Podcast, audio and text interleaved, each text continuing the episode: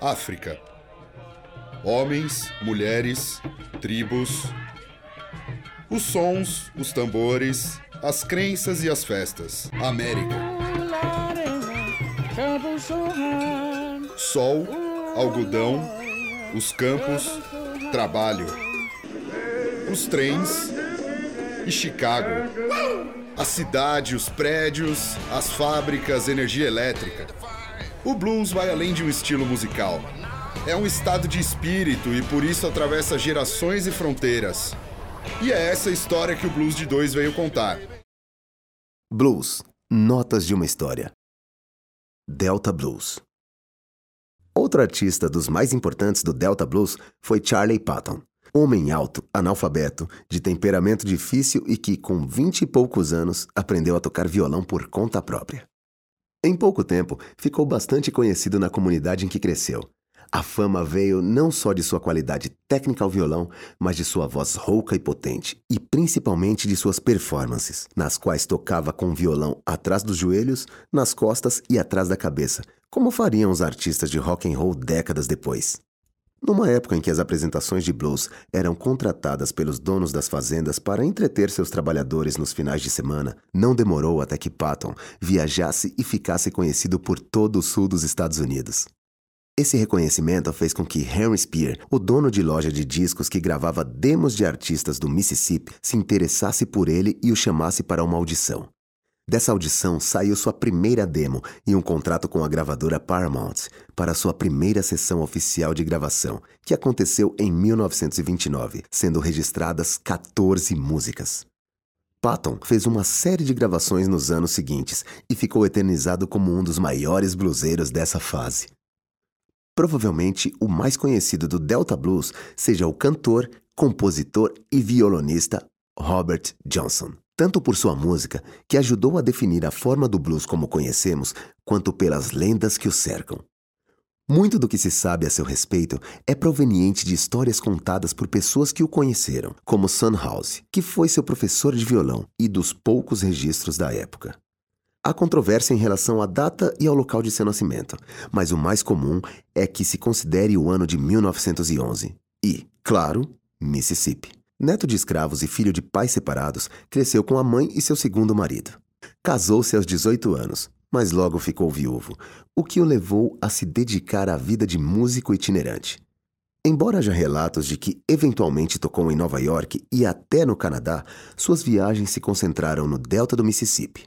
Frequentemente se apresentava na rua, em frente a barbearias, restaurantes, pequenos bares e alguns clubes noturnos. Como tinha facilidade para aprender a tocar músicas e interesse em agradar a plateia para conseguir mais dinheiro, muitas vezes incluía os sucessos da época no repertório de suas apresentações. No entanto, foram suas composições próprias que ajudaram a traçar o caminho da música no século XX. Em 1935, Henry Spear também chamou Robert Johnson para uma audição e dela veio o convite para sua primeira gravação, que aconteceu em 1936 em um estúdio adaptado no Texas. Em 1937, fez em Dallas, também no Texas, sua segunda e última gravação. Nessas duas sessões foram registradas as 29 músicas de Robert Johnson que são conhecidas.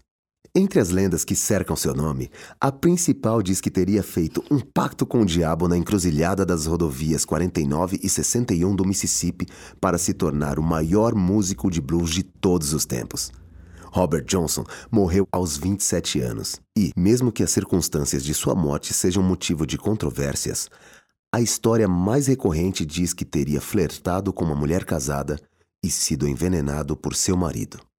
Apesar de ter deixado apenas 29 canções, seu legado é extremamente valioso. As letras que compôs costumam ser consideradas as mais profundas e expressivas do blues até hoje. Embora a voz não fosse das mais potentes, sua maneira de cantar transmitia um lamento que expressava perfeitamente o sentimento de toda a população negra inserida naquele contexto social. E o modo como tocava seu violão fazia parecer que outra voz o acompanhava, respondendo e complementando sua mensagem. Robert Johnson tornou-se conhecido como o rei do Delta Blues. Sua música sintetizou de forma definitiva a cultura, as aflições, as dificuldades e os anseios de um povo num determinado período histórico e permanece influenciando uma quantidade enorme de artistas. Ainda sobre o legado e registro musical nesse período, é primordial falar sobre as figuras de John Lomax e seu filho Alan, folcloristas que tinham a intenção de gravar e preservar esse estilo musical rural. Durante a década de 1930, viajaram pelo sul dos Estados Unidos em busca de artistas, suas composições e histórias de vida, o que não se mostrou uma tarefa fácil. Havia hostilidade por parte da polícia pelo simples fato de se associarem a homens negros. Ainda assim, nessa trajetória, tiveram a oportunidade de gravar uma série de spirituals e principalmente work songs que eram entoados dentro das cadeias. Em uma dessas visitas a cadeias, conheceram um homem com vasto repertório de blues e balada, preso por homicídio. Seu nome era Led Belly, cantor, compositor e multi-instrumentista, que teve centenas de músicas registradas pelos Lomax. Depois de solto, tornou-se motorista deles e conquistou certa popularidade entre a classe média branca.